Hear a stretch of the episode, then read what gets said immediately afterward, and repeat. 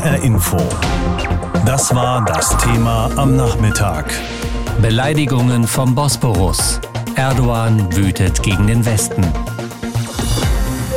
Das hat alles längst auch eine politische Dimension bekommen. Der Mord an dem Lehrer Samuel Paty hat längst auch zu Auseinandersetzungen zwischen Frankreich und der Türkei geführt. Dazu müssen wir uns den Hintergrund klar machen, vor dem sich das abspielt. Der Lehrer hatte in seinem Unterricht unter anderem Mohammed-Karikaturen gezeigt, als es um das Thema Meinungsfreiheit ging. Das war am Ende wohl auch das Motiv für einen 18 Jahre alten jungen Mann, der den Lehrer umgebracht hat. Frankreichs Präsident Emmanuel Macron hat seitdem immer wieder gesagt, wie wichtig die Arbeit des Lehrers gewesen sei und dass man in Frankreich auch nicht aufhören werde, Zeichnungen und Karikaturen des Propheten Mohammed zu veröffentlichen. Das gehöre eben zur Meinungsfreiheit dazu und die hat in dem Land eine lange Tradition. Außerdem soll härter gegen radikale Islamisten vorgegangen werden. Das kam bei der Regierung in der Türkei schlecht an. Präsident Erdogan hat einige Politiker in Europa mit Faschisten verglichen und er meinte, dass Muslime nun einer Lynchkampagne ausgesetzt seien. Es gibt sogar den Aufruf einiger islamischer Länder, Waren aus Frankreich zu boykottieren. Marcel Wagner ist unser Korrespondent in Paris. Wir haben vorhin miteinander gesprochen. Das klingt ja alles ziemlich heftig. Wie schätzen Sie denn diese Auseinandersetzungen ein? Also das ist sicherlich auch eine heftige Auseinandersetzung, vor allen Dingen natürlich, wenn man sich die Wortwahl ähm, anschaut, die da in der Türkei getroffen worden ist vom Staatspräsidenten. In Frankreich wird das auch ziemlich ernst genommen, weil man den Einfluss von Erdogan auf die Muslime in Europa, vor allen Dingen natürlich auf die türkischstämmigen, aber auch auf andere in Europa und in Frankreich als sehr groß einschätzt. Und in Paris ist man entsprechend sauer darauf, dass nach dem, was man hier in Paris ja erlebt hat, mit all den Attentaten und diesem schrecklichen Attentat zuletzt, dass da eben jetzt dieser Staatschef hingeht und hier aus Sicht Frankreichs eher noch aufwiegelt. Es gibt ja auch Aufrufe aus einigen muslimisch geprägten Ländern, Waren zu boykottieren aus Frankreich. Wie ernst wird das denn in Frankreich genommen?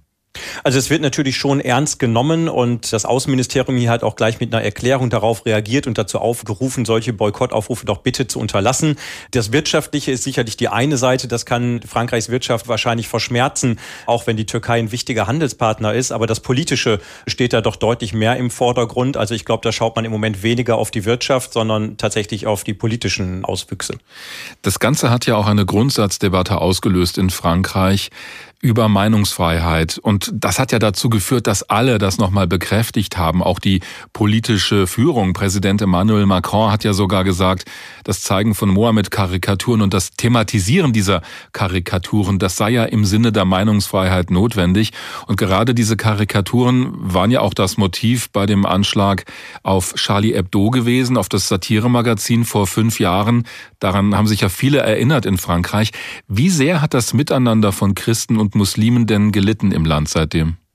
Also von Christen und Muslimen ist immer schwer davon in Frankreich zu sprechen, weil die Laizität, also die klare Trennung von Kirche und Staat hier in Frankreich ja so wahnsinnig hoch hängt. Äh, mhm. Das ist ganz wichtig und die Christen in Frankreich leben damit seit 100 Jahren und dass man Christ ist, das steht in Frankreich eigentlich immer erst in der zweiten oder dritten Linie. Das ist halt Privatsache und das erwartet man natürlich auch von den Muslimen, aber im muslimischen Glauben ist das halt in vielen Teilen der muslimischen Bevölkerung eben nicht so verbreitet. Da steht der Glauben viel mehr im Vordergrund, auch im Privat privaten Leben. Und das prallt natürlich schon immer in Frankreich so ein bisschen aufeinander.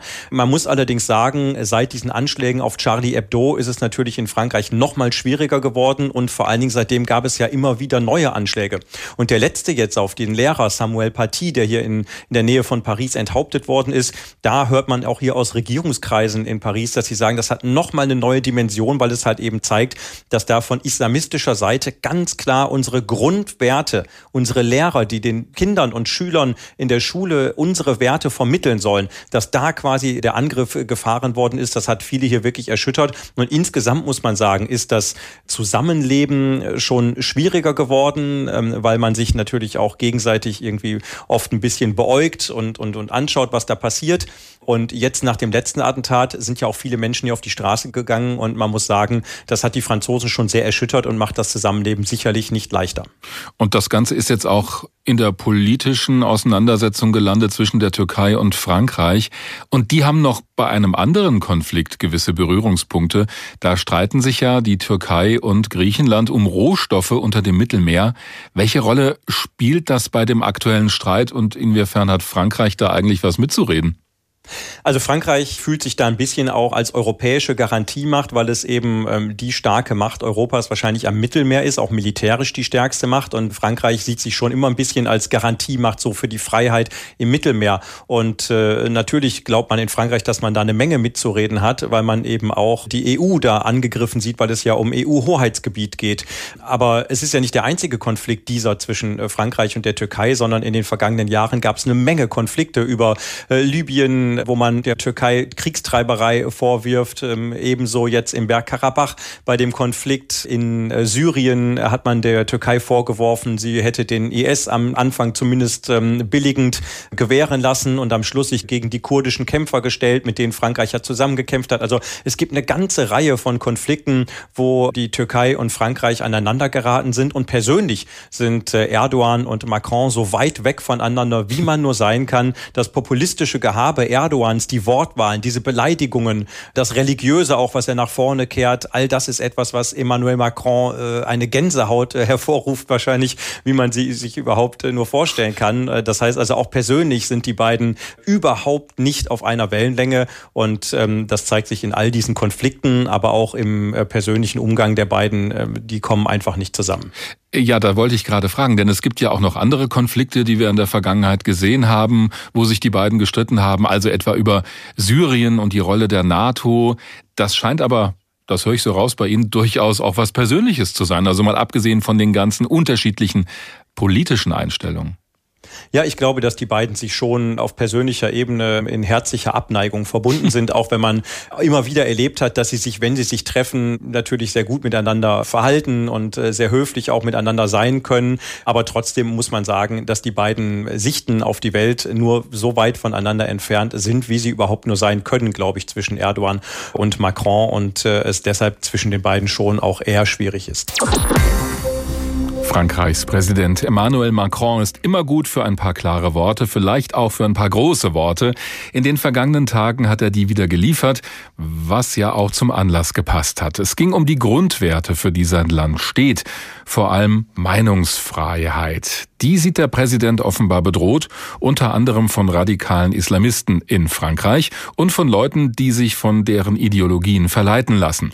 Frankreich will nun stärker vorgehen gegen den konservativen Islam und das wiederum empört viele muslimisch geprägte Länder. In der Türkei fordert Präsident Recep Tayyip Erdogan schon, Produkte aus Frankreich zu boykottieren. Auch Saudi-Arabien und der Iran melden sich zu Wort. Die meinen, Frankreich habe den Propheten Mohammed beleidigt. Die Bundesregierung hier bei uns verfolgt diese Debatte und hat heute Stellung bezogen. Wo Deutschland steht in dem seit Monaten schwelenden Streit zwischen der Türkei und Frankreich ist kein großes Geheimnis, auch wenn die Bundesregierung sonst sehr um Ausgleich und Deeskalation mit Ankara bemüht ist. Als nun aber der türkische Staatspräsident Erdogan dem französischen Präsidenten empfahl, einen Arzt aufzusuchen, um die geistige Gesundheit Macrons zu überprüfen, kam aus Berlin eine unmissverständliche Botschaft. Die Bundesregierung hat Äußerungen des türkischen Präsidenten Erdogan über den französischen Präsidenten Emmanuel Macron zur Kenntnis nehmen müssen. Das sind diffamierende Äußerungen, die ganz und gar inakzeptabel sind. Erst recht vor dem Hintergrund der schrecklichen Mordtat eines islamistischen Fanatikers an dem französischen Lehrer Samuel Paty ließ die Bundeskanzlerin Regierungssprecher Steffen Seibert mitteilen. Auch Bundesaußenminister Heiko Maas konnte über die Verbalattacken Erdogans nur den Kopf schütteln. Die sind, wie ich finde, ein neuer Tiefpunkt. Ein neuer Tiefpunkt im türkisch-französischen Verhältnis. Aber auch das deutsch-türkische Verhältnis ist schweren Schwankungen ausgesetzt. Denn der türkische Präsident hatte in seinen Wutreden auch Deutschland ins Visier genommen, das solidarisch mit Frankreich gegen islamistische Extremisten vorgeht. Bei dieser Gelegenheit möchte ich auch die Aussagen zurückweisen, die Präsident Erdogan in Richtung Deutschland gemacht hat, dass es sich nämlich sich bei der polizeilichen Durchsuchung einer Moschee in Berlin-Kreuzberg am vergangenen Mittwoch um eine gegen den Islam gerichtete Maßnahme gehandelt habe. Doch damit nicht genug. Erdogan hat nicht nur den französischen Präsidenten Macron gegen sich aufgebracht. Macron hatte im Zuge der Beschimpfungen und Boykottaufrufe gegen französische Produkte den französischen Botschafter aus der Türkei abgezogen. Auch die Bundesregierung reagiert zunehmend gereizt auf die Tiraden aus Ankara und ließ Steffen Seibert im Fall der Kreuzberger Moschee klarstellen. Die deutschen Polizeibehörden arbeiten auf der Grundlage von Recht und Gesetz. Wer in Deutschland friedlich und innerhalb der Gesetze seinen Glauben lebt, der ist von unserer Verfassung geschützt. Wenn also unterstellt wird, eine solche Aktion habe eine Diskriminierung einer Religionsgemeinschaft, einer Gruppe von Gläubigen als Basis, dann ist das gänzlich falsch. Entschiedene Töne aus Berlin, die Auswirkungen haben könnten auf künftige Sanktionen der EU gegenüber der Türkei. Frankreich nämlich pocht auf scharfe Strafmaßnahmen, weil Ankara die Erdgaserkundungen in Teilen des östlichen Mittelmeers nicht einstellt. Deutschland will eigentlich Sanktionen vermeiden. Noch. Wenn die Attacken Erdogans weitergehen, könnte das bald vorbei sein. Soweit die Zusammenfassung aus Berlin von Barbara Kostolnik. Da war jetzt viel Unverständnis zu hören über diese Drohungen der Türkei gegenüber Frankreich, also gegen eines der stärksten und wichtigsten Länder innerhalb der Europäischen Union. Michael Schneider ist unser EU-Korrespondent in Brüssel. Wir haben vorhin miteinander gesprochen. Was sagen denn die Staaten der EU zu der Art und Weise, wie Erdogan gerade über Frankreich schimpft? Na, das wird schon sehr eindeutig verurteilt. Eigentlich egal, wen man hier in Brüssel gerade dazu fragt. Der Ratspräsident Charles Michel zum Beispiel sagt, solche Beleidigungen könne man nicht tolerieren. Er bedauert, dass die Türkei nur Drohungen und Beleidigungen ausstoße, aber keine konstruktive Debatte wolle. Auch Deutschland hat sich klar positioniert auf Seiten von Frankreich. Der deutsche Europaparlamentarier David McAllister hat auch gesagt, die EU-Staaten alle zusammenstehen da gemeinsam und die Türkei tue nichts, um zu deeskalieren. Also es gibt hier sehr viel Empörung, Unverständnis und auch eine Verteidigung der eigenen europäischen Werte, in diesem Fall eben die Meinungsfreiheit. Das Verhältnis zwischen der Europäischen Union und der Türkei ist sowieso schon schwierig gewesen. Es gab immer wieder Auseinandersetzungen über die Flüchtlingspolitik zum Beispiel.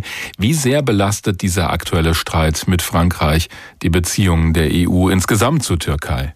Nun, dieses Verhältnis ist schon seit einiger Weile auf dem Gefrierpunkt angelangt und der könnte jetzt sogar noch unterschritten werden. Also ja, das belastet die Beziehungen schon sehr. Erst Anfang des Monats hatte ein EU-Gipfel Ankara noch einmal die Hand hingestreckt und äh, damals hieß es, wenn die Türkei konstruktiv mit der EU zusammenarbeiten wolle, dann wären sogar Erleichterungen möglich, zum Beispiel bei Visafreiheit oder Zollvorschriften. Und gleichzeitig hat dieser Gipfel das klare Signal ausgesendet, wenn Erdogan weiterhin einseitige Entscheidungen treffe und äh, provoziere, dann werde eben auch über neue Sanktionen gesprochen. Nun sehen wir, es gab kein Einlenken, im Gegenteil. Und ein Sprecher der EU-Kommission hat auch schon darauf reagiert und gesagt, man werde darüber nachdenken, und zwar ernsthaft, wie jetzt reagiert werde. Besonders stört sich Brüssel am Boykott französischer Waren, den die Türkei mit anderen muslimischen Ländern jetzt umsetzen möchte.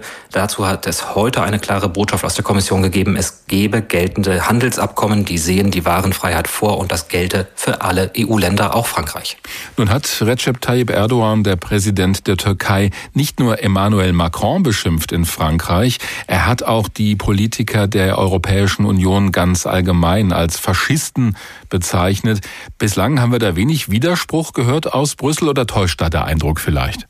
Der Eindruck täuscht nicht. Es gab tatsächlich wenig Widerspruch. Das liegt wahrscheinlich daran, dass sich kaum ein Spitzenpolitiker auf diese Ebene der Diskussion überhaupt einlassen möchte. Stattdessen gibt es allgemeinere Aussagen aus Frankreich oder auch aus Deutschland. Es sei Unsinn der EU jetzt äh, Islamfeindlichkeit oder Ausgrenzung vorzuwerfen. Es gebe hier Millionen gut integrierter Muslime, die auch die europäischen Werte stützten. Aber die Botschaft sei eben auch klar, der Islam müsse ebenfalls Kritik ertragen. Und da zeigt Recep Tayyip Erdogan gerade, dass er das äh, offenbar nicht akzeptieren möchte. Interessant, dass man da sagt, ja, auf das Niveau wollen wir uns gar nicht begeben. Aber warum kann sich denn Erdogan trotzdem so viel rausnehmen gegenüber der Europäischen Union? Nun, die steckt äh, natürlich im Dilemma. Die Türkei ist ein direkt benachbartes Land, das sehr groß ist, so viele Einwohner hat wie Deutschland. Es gibt enge wirtschaftliche Beziehungen und auch strategisch ist die Türkei ein Partner. Nicht nur, weil sie ein Durchgangsland für Migranten ist und dementsprechend Verträge mit der EU hat, sondern sie ist ja auch immer noch offiziell Beitrittskandidat zur EU und auch ein NATO-Partner. Also einfach nicht mit Ankara sprechen, das geht aus der Sicht von Brüssel nicht. Man hatte lange darauf gehofft, dass man doch irgendwie zusammenarbeiten könne. Und in der Vergangenheit war das auch oft so, dass nach viel Getöse dann doch eine Einigung gefunden wurde. Aber jetzt im Moment wird der Kurs in Ankara auch für Brüssel immer unberechenbarer. Es wirkt schon fast wie ein innenpolitisches Manöver, was dort gerade passiert. Die Türkei steht wirtschaftlich unter Druck, die Lira fällt und das heißt natürlich auch umgekehrt, Erdogan hat ein wenig die Hände frei. Er kann jetzt auch zu einem Boykott von EU-Waren aufrufen, weil die für die Türkei ohnehin so teuer geworden sind, dass die meisten Türken sich das gar nicht mehr leisten können. Aber die EU setzt Erdogan jetzt auch keine klaren Grenzen, oder? Nun, es wird immer wieder versucht, es gibt ja auch Sanktionen, die bereits in Kraft sind. Die Beitrittsverhandlungen liegen seit Jahren auf Eis. Es geht auch keiner davon aus, dass sie wieder aufgenommen werden. Jetzt stellt sich nur die Frage, muss Brüssel noch deutlicher werden? Eigentlich soll im Dezember über neue Sanktionen beraten werden. Jetzt machen aber Länder wie Griechenland, Zypern und auch Frankreich Druck, das müsse schneller passieren. Und was wir jetzt gehört haben, diese Woche gibt es nochmal virtuelle Abstimmungen der EU-Staaten untereinander. Da steht das Thema Türkei eigentlich nicht auf der Tagesordnung, wird aber ganz sicher nochmal besprochen werden. Der türkische Präsident spricht von einer Lynchkampagne gegen Muslime in Europa und hat zum Boykott französischer Waren aufgerufen. Aber mehr noch, der Zorn der Muslime wurde zum Teil auch auf die Straßen getragen. Und weitere Reaktionen jetzt schildern Bernd Muschborowska aus Pakistan und Jürgen Striak aus Kairo. In Kairo hat gestern ein Rat muslimischer Theologen unter Führung der Al-Azhar beschlossen, wegen Beleidigung des Propheten Mohammed juristisch gegen die Satirezeitung Charlie Hebdo vorzugehen. So steht es in einer Erklärung veröffentlicht auf der Facebook-Seite der Al-Azhar. Sie ist die einflussreichste muslimische Institution Ägyptens. Man wolle den Feindseligkeiten gegen den Islam mit friedlichen, rationalen Methoden begegnen. In dem Statement wurde außerdem der grauenvolle Mord an dem französischen Lehrer scharf verurteilt. Das alles wirkt, als wollten die Theologen einer Empörungswelle vorbeugen, denn bislang sind Proteste oder Boykottaktionen in der arabischen Welt die Ausnahme. Vereinzelt haben Supermärkte in Jordanien, Kuwait oder Ägypten französische Produkte aus den Regalen geräumt. Politiker etwa aus Saudi-Arabien und Jordanien haben die Veröffentlichung der Karikaturen kritisiert. In Libyen, Irak und Syrien kam es zu Protesten, an denen aber jeweils nur wenige Dutzend Menschen teilnahmen. Der französische Präsident Macron wird allerdings nie zitiert. Es geht immer nur ganz allgemein um einen angeblichen Angriff auf den Propheten. Denn den muslimischen Hardlinern und Islamisten, die in sozialen Netzwerken zu Protesten aufrufen, geht es vor allem darum, die Menschen aufzuputschen. Jürgen Striak für das ARD-Studio Kairo. Die pakistanische Nationalversammlung verabschiedete gestern Abend eine Resolution gegen Frankreich, verbunden mit der Aufforderung an die Regierung, den Botschafter aus Paris zurückzurufen. Der französische Botschafter in Pakistan wurde ins Außenministerium einbestellt. Premierminister Imran Khan schrieb auf Twitter, Frankreichs Präsident Macron habe die Gefühle von Millionen Muslimen verletzt. Auslöser für die Empörung waren Aussagen von Macron über Meinungsfreiheit und die Veröffentlichung von Mohammed-Karikaturen. Frankreich werde nicht auf Karikaturen und Zeichnungen verzichten und energischer gegen Islamismus vorgehen, hatte Macron Ende vergangener Woche bei einer Gedenkfeier zu Ehren des von einem Islamisten enthaupteten Lehrers Samuel Paty gesagt. Proteste auch auf den Straßen pakistanischer Städte. Der Präsident der pakistanischen Handelsorganisation rief zu einem Boykott französischer Produkte auf. Bernd Muschborowska, ARD-Studio Südasien. Wie verschiedene arabische Länder auf den Streit zwischen Frankreich und der Türkei reagieren. Aber kommen wir nochmal auf den Ursprung zurück des Ganzen. Das Attentat nämlich auf den französischen Lehrer Samuel Paty. Auch die Vertreter der Muslime in Deutschland hatten ja darauf reagiert. Sie haben das Verbrechen aufs Schärfste verurteilt und ihre Solidarität mit Frankreich bekundet. Sie alle verweisen darauf, dass im Islam Hass und Gewalt keinen Platz haben. Aber reicht das wiederum als Reaktion aus?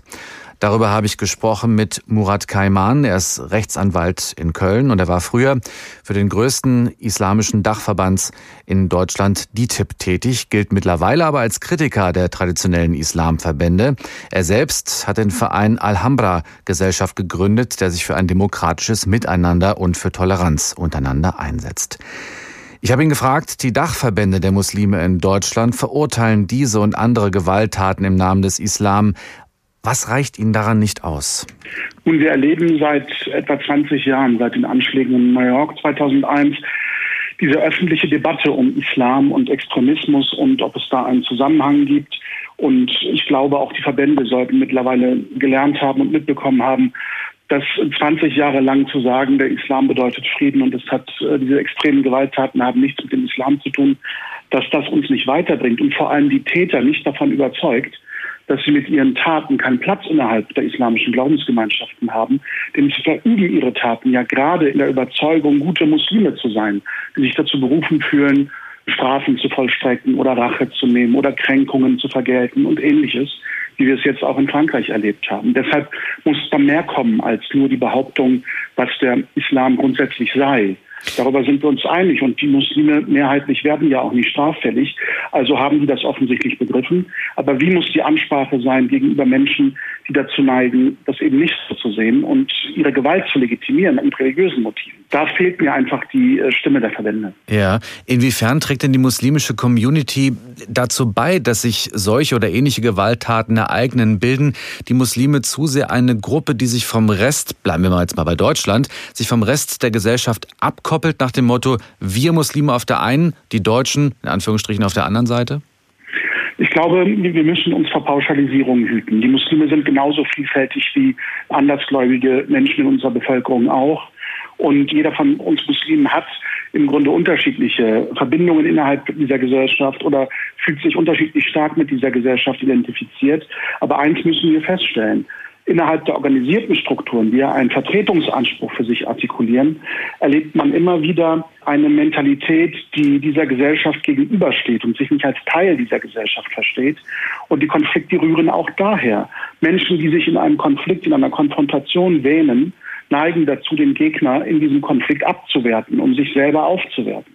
Und wenn man anfängt, in diesen hierarchischen Kategorien zu denken, zu reden und zu glauben, ebnet das eher den Weg zur Gewalt als zum friedlichen Zusammenleben. Und da setzt meine Kritik an. Wir müssen oder wir dürfen innerhalb unserer muslimischen Gemeinschaften keine Mentalität und kein Klima dulden, dass die Gemeinschaften als Wagenburgen des Islam innerhalb dieser Gesellschaft sieht und auf diese Gesellschaft im Grunde herabschaut, weil sie sich in der eigenen Glaubensgemeinschaft überlegen fühlt, sittlich, moralisch, wie auch immer.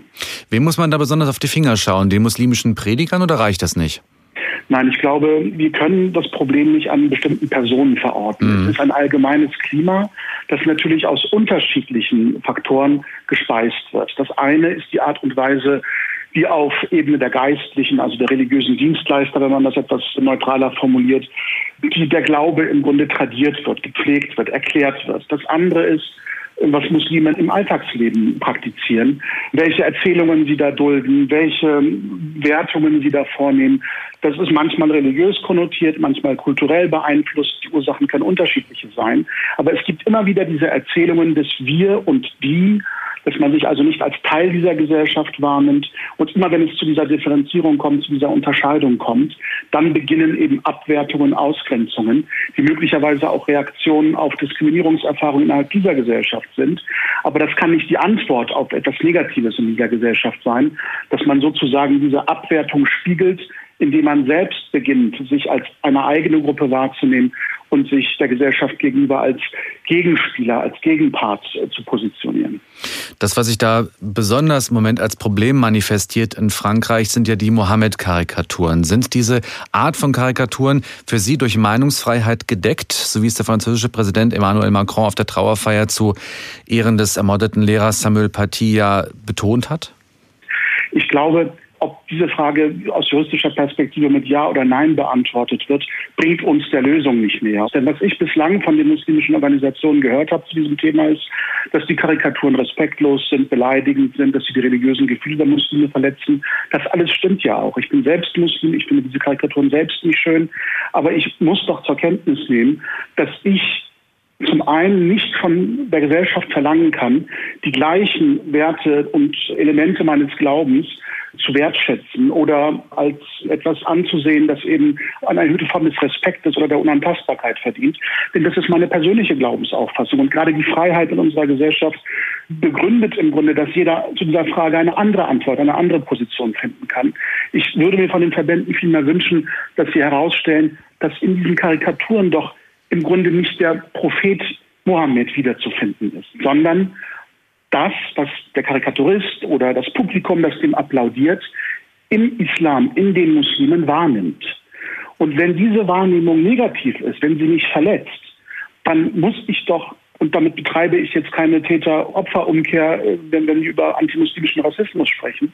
Aber wenn ich sehe, dass es diese negative Wahrnehmung gibt, die zu diesen Karikaturen führen, dann muss ich doch von mir aus, das ist mein produktiver, konstruktiver Ansatz, sagen, was kann ich ändern, damit diese Wahrnehmung, diese bedrohliche Wahrnehmung, diese rückständige Wahrnehmung, diese negative Wahrnehmung über den Islam, über den Propheten, über die Muslime sich ändert.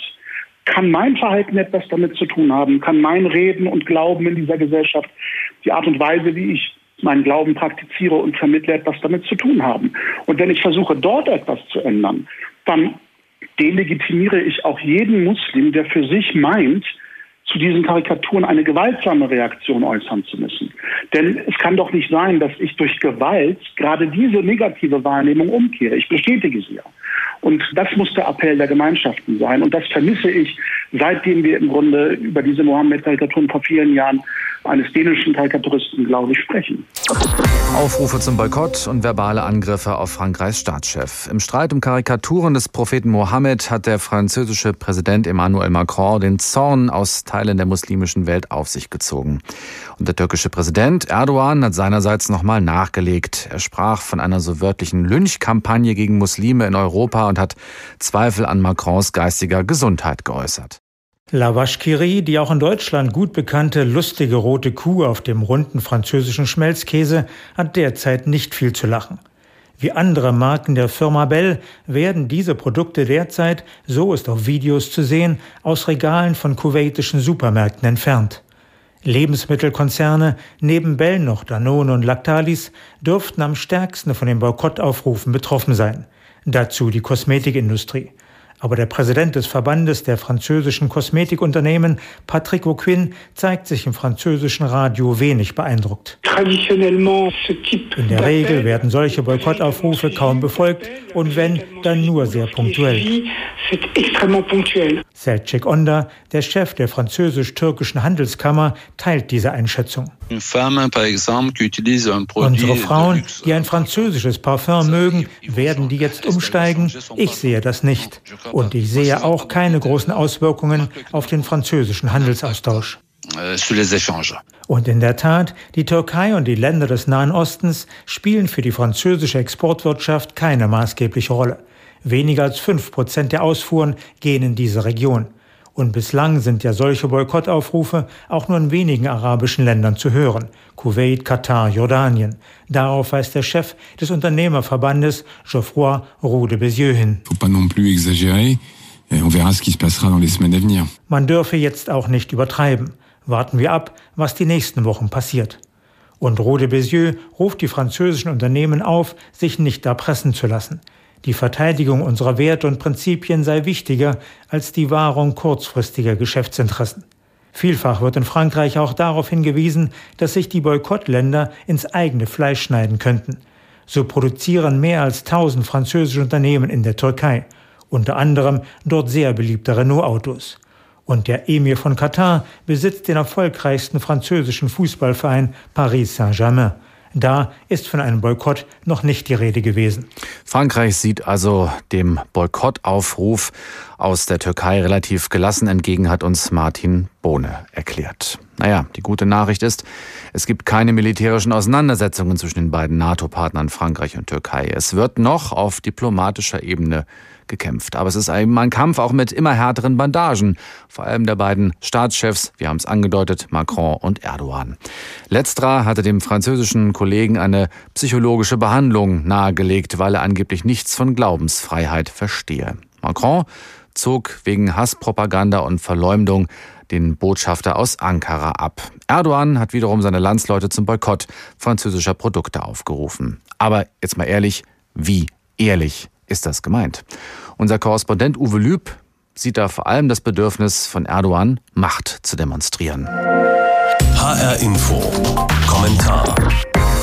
Ich weiß ja nicht, was Präsident Recep Tayyip Erdogan erwartet hat, aber bisher hat sich nichts geändert. Die Straßen der Türkei sind voller französischer Autos und auch die Carrefour-Supermärkte, übrigens mittlerweile mehrheitlich in türkischer Hand, sind genauso belebt wie zuvor. Es gibt auch keine Berichte darüber, dass etwa in den Renault-Fabriken im Land nicht mehr gearbeitet würde. Dennoch wäre es falsch zu behaupten, Erdogans Boykottaufruf sei ungehört verhallt. Medial findet er seinen Niederschlag, die Zeitungen sind voll davon, wenngleich sie das meistens sind, wenn der Präsident sich äußert. Es dürfte aber nicht zu einem Handelskrieg der normalen Menschen gegen Frankreich kommen, dafür sind die Alltagsprobleme und Fragen zu groß. Wohin etwa geht das Land in all den außenpolitischen Konflikten, im Gasstreit im Mittelmeer, in Libyen, wo die Türken militärisch engagiert sind? Wie wirkt sich der Streit um Bergkarabach aus? Die Türkei steht steht ja an der Seite Aserbaidschans und in allen Fragen woanders als Frankreich. Und dann die Probleme vor der Haustür. Corona wütet auch hier und vielleicht sogar gerade in der Türkei. Wie sehr weiß man nicht genau, weil die Türkei, wie neulich bekannt wurde, nicht die Zahl der Neuinfizierten meldet, sondern nur derjenigen mit Symptomen, also wesentlich weniger als zu vermuten ist. Nicht umsonst aber ist das in der Türkei recht neu eingeführte Kurzarbeitergeld verlängert worden bis Mitte Januar. Einhergehend übrigens mit dem Verbot türkischer Arbeitskräfte zu entlassen. Ein weiteres. Erst gestern ist die Landeswährung, die türkische Lira, auf ein neues Rekordtief gefallen. Spätestens bei Importwaren spüren die Menschen das zunehmend im Geldbeutel. Und was sie schon länger spüren, die Arbeitslosigkeit ist gestiegen und die Wirtschaft lahmt. Da hilft es wenig, wenn aus der Regierung beschwörende Worte kommen, die Wirtschaft habe den Wachstumspfad wieder eingeschlagen. Natürlich aber bindet Erdogan durch seine Anwürfe seine Gefolgschaft enger an sich. Doch ebenso vertieft er den Graben zu jenen, die sich von ihm abgewandt haben. Die Bevölkerung ist gespalten. Wie politisch unklug Erdogans Boykottappell letztlich ist, beschreibt der Chef der oppositionellen sozialdemokratischen CHP, Kemal Kılıçdaroğlu. Streit bringt nichts, sagt der, wenn er nicht unbedingt nötig ist. Die Türkei isoliere sich so nur weiter. Und wenn Erdogan wirklich französische Produkte boykottieren wolle, solle er doch im Präsidentenpalast anfangen. Da vermutlich befindet sich nämlich die berühmt-berüchtigte Handtasche von First Lady Emine Erdogan, gekauft für mehrere 10.000 Euro beim französischen Luxuslabel Hermes. Tatsächlich dürfte es Erdogan also nicht um einen wahren Boykott gehen, sondern darum, seinen Anhängern und der Welt, vor allem der muslimischen, deren Anführer er gern wäre, ein weiteres Mal zu zeigen, dass mit ihm zu rechnen ist. HR Info. Das Thema. Wer es hört, hat mehr zu sagen.